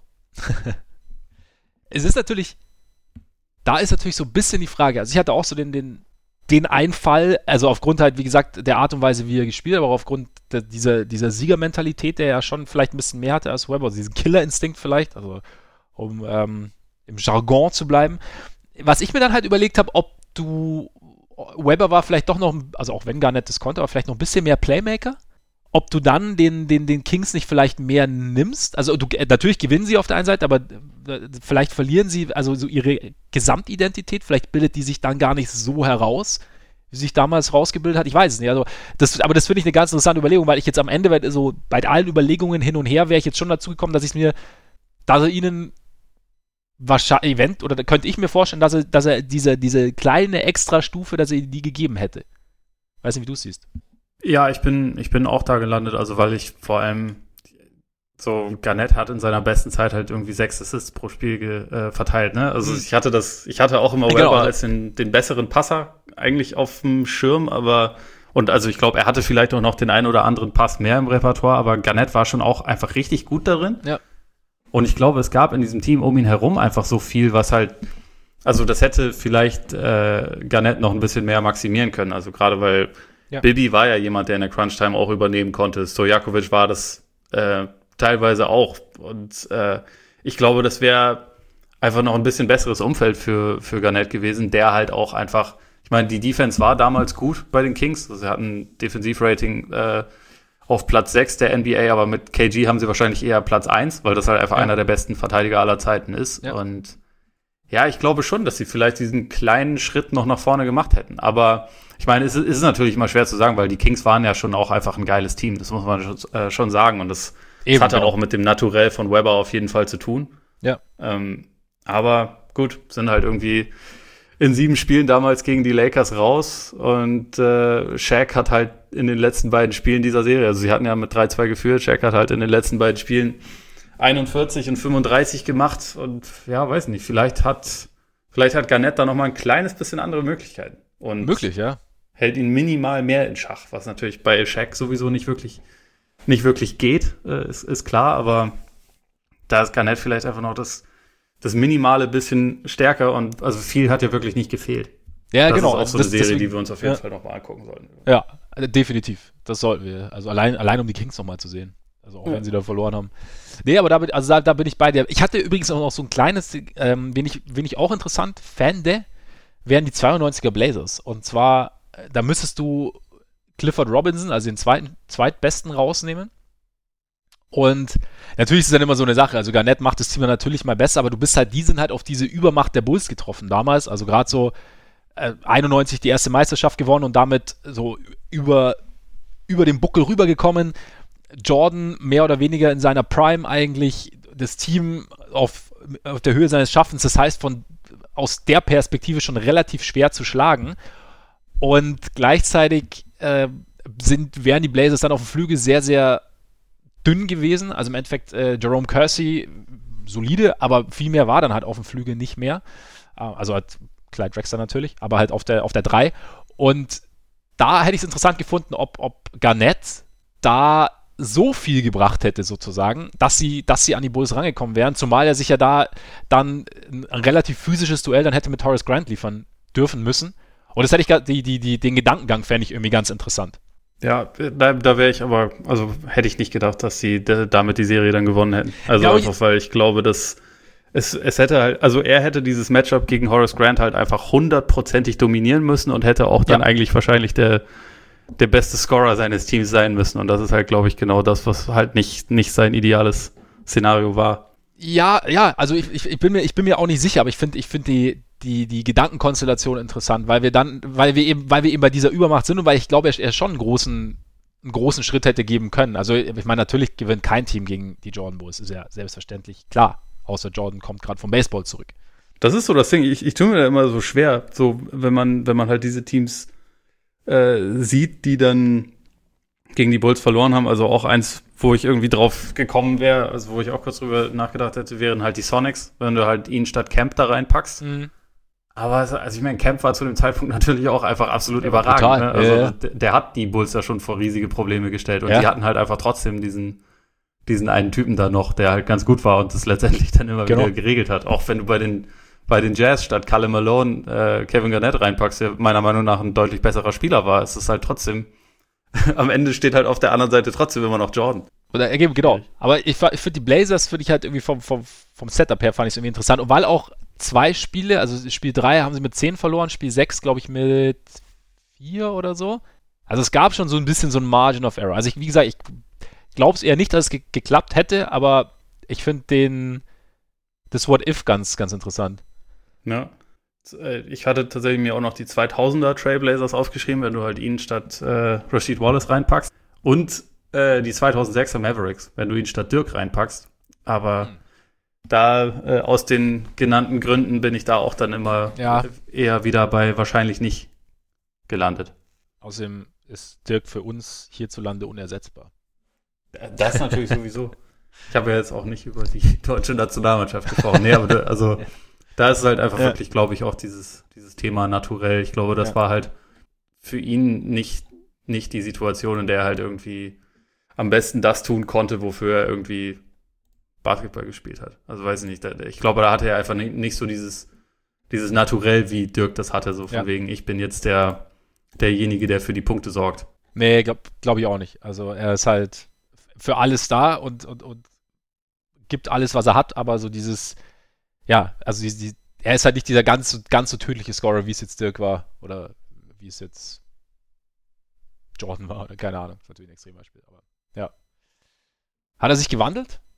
Also wir haben ja, ja, Grant Hill, der sich neu erfinden musste, dann relativ lange in der Liga war, oder Iverson, dessen Karriere hätte länger sein können, hätte er sich anpassen wollen. Weiß nicht, wie war es bei Garnett? Also ich finde, ich finde, es hat sich eigentlich, eigentlich, also wir haben ja schon gesagt, so ein bisschen, er hat er, diese Intensität und so dieses Allround-Talent hat man schon relativ früh gesehen. Ich finde, es hat sich eigentlich so langsam aufgebaut. Das Einzige, was man, vielleicht hat er sich so seine, seine Kanten oder beziehungsweise nicht die Kanten, sondern die, ja, so gewisse Gedankengänge, die ihm vielleicht am Anfang ein bisschen im Weg standen, teilweise bei den Timberwolves, hat er sich vielleicht so ein bisschen, bisschen abgeschliffen, natürlich auch, oder beziehungsweise hat sie so umgedreht, dass er es dass er's kanalisiert hat und ins Positive gedreht hat, jetzt natürlich auch begünstigt durch die Situation bei den Celtics, dass es einfach gut, das Umfeld gut gepasst hat, also auch das spielerische Umfeld und hat da sich vielleicht so leicht verändert, aber im Endeffekt fand ich so dieses, seine Rolle also es ist irgendwie, es war, wenn, wenn man, also in meinen Augen war es schon mehr oder weniger stringent, wenn man sich so alles anschaut. Also es war jetzt nicht so der Punkt, wo du gesagt hast, okay, jetzt ein ganz anderer Garnett. Also natürlich kamen dann Verletzungen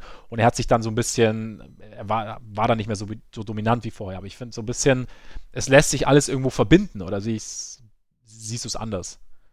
Ja, ver verbinden finde ich auch. Ich finde schon, dass halt, also gerade dieser, dieser Wechsel von, von Minnesota nach Boston hat bei ihm einen Wandel begünstigt, aber auch einen, der halt der wäre vorher schon möglich gewesen, wenn er mhm. andere Mitspieler gehabt hätte. Also das habe ich ja schon äh, gesagt, dass ich finde, er war so ein, er hatte in Minnesota eigentlich so ein bisschen die falsche Rolle äh, für das, was er am besten konnte. Und er kam dann in Boston halt in eine Situation, wo es irgendwie zum ersten Mal dann wirklich zu dem passte, was er, was er gebracht hat. Also da war er dann immer noch ein wichtiger Offensivspieler, aber er war vor allem halt einfach ein noch wichtigerer Defensivspieler, war halt ein Anführer, der auch teilweise schon offensiv übernehmen konnte, aber das jetzt nicht irgendwie, also sein Team hat nicht jedes Mal verloren, wenn er das nicht konnte, so wie ja. es halt in Minnesota am Ende einfach war, wo halt eine Zeit lang Wally Serbiak irgendwie sein einziger guter Mitspieler war und dann halt irgendwie auch der wieder nicht und also das war ja wirklich eine Phase, wo sie einfach wirklich zu 100 Prozent von ihm abhängig waren und das war halt nicht richtig und ich glaube, er hat dann schon so den Sprung vom zumindest nominellen ersten Superstar zum zumindest offensiven Co-Star gemacht. Das würde ich schon als Wandel bezeichnen. Ja. Und dann nach den, nach den Verletzungen musste er halt sein Spiel umstellen, also war weniger in Korbnähe dann, äh, hat es aber trotzdem geschafft, halt effektiv zu bleiben. Also einfach weil der, der ähm, Midrange-Jumper wurde dann einfach noch ein bisschen wichtiger, als es vorher war. Ja. War, war schon immer ein äh, großer Teil seines Spiels, aber halt nicht der, nicht der essentielle. Und zu dem Zeitpunkt war es dann halt irgendwann wirklich offensiv schon das, was er in erster Linie gemacht hat. Aber er hat halt, also wie du schon gesagt hast, diese Intensität war immer da, die hat ihn immer ausgezeichnet. Die äh, unheimliche Intelligenz in der Defensive war immer da, also beziehungsweise war schon sehr früh da und hat sich dann auch einfach die ganze Zeit über seine Karriere durchgezogen. Also er war irgendwann dann halt einfach körperlich nicht mehr in der Lage, alles perfekt zu verteidigen, aber er war dann ja einfach, also er war ja auch mit 100 Jahren, äh, als ich weiß nicht, ob ihr das wusstet, aber als er aufgehört hat, war er 100, hat er ja immer noch auf einem sehr hohen Level verteidigt. Wie wir heute. Einfach, genau. Ja. Stimmt. Einfach, einfach weil er diese, diese Intelligenz und Erfahrung dann halt auch hatte und so, von daher würde ich schon sagen, er konnte sich immer wieder anpassen und wollte das auch. Äh, und er war ja jemand, der überhaupt nichts dagegen hatte, äh, Star-Mitspieler zu haben, die, ja. die mehr geworfen haben als er. Eigentlich im Gegenteil. Er hatte sie nur einfach ziemlich lange nicht. Absolut. Aber, und ich meine, wenn, wenn du, wenn du so drauf hast, dann wird der Kopf halt auch ganz schnell zum dritten Arm. ja, ja, sehr richtig. Wenn du, wenn du verstehst, was ich meine. Äh, ja, natürlich. Nee, auf jeden Fall. Also es war, es war, ich Kein fand Grund, es war, den Sand in den Kopf zu stecken. Ja, so ist es, so ist es. Es war, ich finde, es war auf jeden Fall eine Entwicklung. Ich meine, es ist auch irgendwo, hat, macht wahrscheinlich jeder Spieler durch, aber also da hat sich, es gab eine, also ich, also ich finde, es war so alles, er hat sich, er hat sich immer gut an die, was man ihm echt, glaube ich, zuschreiben kann, dass er sich immer an jeweilige Situation, also vor allem natürlich, ich meine, er hat sich auch in Minnesota an seine Situation, er musste sich ja gewissermaßen, wenn wir davon ausgehen, dass er ein Spieler ist, der jetzt vielleicht gar nicht so unbedingt offensiv dominieren möchte, oder dem es jetzt nicht, nicht zu 100% auf den Leib geschneidert ist, hat er sich ja da an die Situation angepasst, hat es dann so gut er konnte gemacht, hat sich dann in Boston wiederum neu angepasst, was ihm wahrscheinlich leichter fiel, dadurch, dass es für ihn natürlicher kam, hat sich nach der Verletzung wieder angepasst, also, also er hat sich da ja, also er hat sich irgendwie immer, weiterentwickelt oder hat sich gemäß seiner Situation so ein bisschen entwickelt. Vielleicht kann man sowieso sagen. Ja, absolut. Und dann ganz am Ende, äh, als er nochmal in Minnesota war, war er dann ja. halt einfach der quasi aggressive Leader und Mentor. Genau. Äh, der halt irgendwie versucht hat, Carl Towns und Andrew Wiggins unter seine Fittiche zu nehmen, was dann wahrscheinlich nicht ganz so gut geklappt hat, aber er hat es zumindest versucht. versucht. Ja. Mehr, und das ist halt auch was, was jetzt nicht unbedingt jeder Veteran und frühere Super-Duper-Star dann gerne nochmal mitmacht, glaube ich. Aber ja. war für ihn halt irgendwie so eine Selbstverständlichkeit, dass er es gerne noch gemacht hat. Ja, absolut. Legacy entsprechend, Michael Jordan oder Kwame Brown. Die beiden, die auf ewig verbunden bleiben werden. Nicht nur, weil die Geschichten auseinandergingen, aber naja, ich meine im Endeffekt einer der besten. Deut deutlich näher an MJ. Deutlich näher an MJ, würde ich auch sagen, ja. Obwohl körper körperlich wahrscheinlich eher an Kwame Brown, aber spielerisch dann doch eher, eher MJ. Ich meine, im Endeffekt ist es ja einstimmig bei ihm, oder? Er ist, glaube ich, er gilt als einer der besten, also gut, kommt jetzt auch in die Hall of Fame, ähm, einer der besten Verteidiger vielleicht, die wir je gesehen haben. Einstellung, alles, also ich glaube, es ist, es ist natürlich, das ist natürlich auch ein What-If, wenn er diese, diese Meisterschaft nicht gewinnt, wie reden wir dann über ihn? Aber er hat ja. sie gewonnen und ähm, damit, glaube ich, ist es, das Urteil fällt wahrscheinlich, gut, ich meine, ich weiß, ich kenne jetzt nicht jeden Einzelnen, der jemals in seinem Leben über Kevin Garnett gesprochen hat, spricht oder sprechen wird, aber es geht schon Richtung Einstimmigkeit, würde ich sagen. Könnte ich mir vorstellen, oder? Ja, muss ja. Also ich also glaube, jeder, der ihn hat halt spielen sehen, wird äh, anerkennen, dass das halt einfach ein absolut legendärer Spieler war. Das Einzige, was man sagen kann, er hat vielleicht ein bisschen zu wenig gewonnen und es gab wenige super duper Stars, die in ihrer absoluten Prime irgendwie dreimal in Folge die Playoffs verpasst haben. Das ist etwas, was man wenn man da irgendwie einen Case gegen ihn machen ja. möchte, äh, kann man das da sicherlich anführen. Aber also, dass er eine absolute Legende ist, wird, glaube ich, jeder sagen. Und was bei ihm zusätzlich, finde ich, noch sehr wichtig ist zu erwähnen, ist, dass er halt so die Türen für Highschooler geöffnet hat. Also Stimmt, ja. Unter anderem LeBron sagt es ja auch, dass KG in der Hinsicht sein Vorbild war. Das ist nicht ganz unwichtig. Für Big Man war er, glaube ich, auch ein absoluter Revolutionär und, und Spieler, der halt irgendwie vieles verändert hat, einfach weil er Sachen konnte, die Bigs früher nicht konnten, die mittlerweile irgendwie fast schon, ja, nicht Standard sind, aber die halt irgendwie deutlich mehr verbreitet sind. Also, ja. dass du halt irgendwie eine Offense auch über einen, über einen Big Man aufziehen kannst, dass der halt werfen kann. Also, er hatte in seiner Karriere nie wirklich Dreier geworfen. Das wäre halt wahrscheinlich so dann der nächste Schritt gewesen, aber er hat ja sonst wirklich alles quasi auf so einem Wing-Player-Level gemacht oder auf einem Guard-Level. Das war zu dem Zeitpunkt schon absolut revolutionär und ich glaube, so mein, meine, meine kurze, äh, also ganz kurze Zusammenfassung wäre außerdem noch so einer der besten Teammates ever, mhm. der aber ewig halt auch nach seinem Team gesucht hat, also nach dem perfekten Team. Und er hat es gefunden. So, er hat es gefunden, halt ja. Irgendwie an seiner Karriere finde ich auch besonders cool. Ja, es macht es macht's halt rund einfach. Man, man, man, man bekommt die Gelegenheit, sich sozusagen mit ihm zu freuen irgendwo, dass, dass es dann funktioniert hat. Also gerade gerade auch für jemanden, der, der so viel reinlegt. Ja, und ich meine, es, es, es, gab ja auch dieses, kurz bevor er äh, nach Boston getradet wurde, ich glaube ein Jahr davor, dieses, sorry, ähm, dieses Fernsehinterview, wo er irgendwie geweint hat und gesagt hat, ja, scheiße, ich verliere die ganze Zeit. Und ja.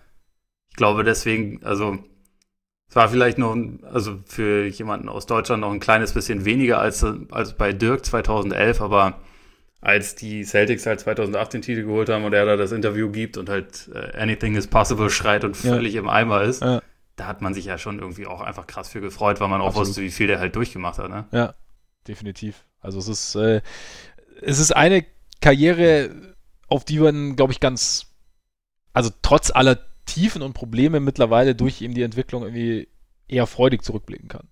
Ja, auf jeden Fall. Es ist eigentlich ein ganz guter Anlass zu sagen, Kevin Garnett, willkommen in der Halle des Ruhmes des Korpiger Podcasts. Schwöre. Schwöre. Damit sind wir am Ende tatsächlich. Wir haben es wir haben uns Kevin Garnett genauer angeschaut. Und natürlich Janis und seine fehlende Korbanlage im Haus. Oh, und ganz kurz, du hast den äh, Gilbert Arenas Moment oh, ja, stimmt. Findest den gab's nicht? Ich, ich fand ihn gab's nicht wirklich, tatsächlich. Ja, ich, ich finde eigentlich auch nur teilweise, was man so gehört hat, was er so an Trash Talk gesagt hat. Also okay. da war das schon jedes Mal, wenn es so ein bisschen mehr ins Detail ging, was man nur dachte, Alter, der Kerl ist komplett Banane. Ja. Aber gut, das äh, damals ging das noch, ne? Damals waren noch andere Sachen möglich, genau. Übrigens, sehr, sehr Vollständigkeit aber nicht der, der Gilbert Arenas-Moment, der Kopfschüttel-Moment. Wie gesagt, Trash Talk, ja, stimmt. Sonst wäre mir jetzt keiner eingefallen. Aber damit, ja, das ist ein guter Abschluss jetzt. Wir sind durch für heute und, ähm, oder hast du noch irgendwas hinzuzufügen? Äh, nee, außer Happy 100 oder so. Happy 100, stimmt. Glückwunsch, Ole. Selber. vielen Dank, vielen Dank. Ja, in diesem Sinne, Freunde, vielen Dank fürs Zuhören. Vielen Dank auch natürlich an diesem wunderschönen Tag, diesem runden Geburtstag für uns. Vielen Dank an alle, die schon sehr, sehr lang dabei sind. Äh, cool, dass ihr äh, so lang treu gebleiben, gebleiben, geblieben seid. Das äh, freut uns äh, saumäßig. Vielen Dank für eure Unterstützung über, wenn ihr uns schreibt, Fragen schickt über Social Media, wenn ihr uns einfach nur ähm, Rezensionen hinterlasst, wenn ihr uns bei Patreon natürlich unterstützt. Ähm, ist echt, macht uns, macht uns Spaß, das zu sehen. Und ja, wir hoffen natürlich, dass ihr dran bleibt, weil ich sage jetzt nicht auf die nächsten 100, weil auf die nächsten 100, egal. Ähm, nicht. Warum nicht, genau. Ähm, ja, bleibt dabei, abonniert uns, falls ihr noch nicht getan habt. Schreibt uns an, wenn ihr möchtet, über Twitter, über Instagram natürlich. Schaut auf Patreon vorbei, wie gesagt, da gibt es momentan unsere Es war einmal Folgen einfach so offen. Und auch die Folgen mit Phil, also Oles Bruder und natürlich Dre. Schaut da rein und äh, bleibt uns treu, denn wir sind natürlich auch nächste Woche wieder zurück und sagen bis dahin, genießt euren Tag, euren Abend, euren Morgen, schöne Ostern natürlich auch und reingehauen. Reingehauen.